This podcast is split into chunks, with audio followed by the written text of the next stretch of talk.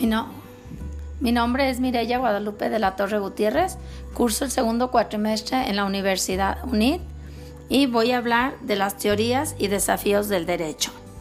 La teoría del derecho o teoría general del derecho es la ciencia jurídica que estudia los elementos del derecho u ordenamientos jurídicos existentes en toda organización social.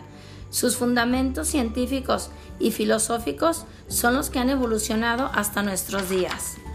Su objetivo fundamental es el análisis y la determinación de los elementos básicos que conforman el derecho, entendido como un ordenamiento jurídico unitario. Solo a través de la comprensión del ordenamiento jurídico se individualizan las características del fenómeno jurídico de las que nos servimos para diferenciar al derecho de otros ordenamientos, como son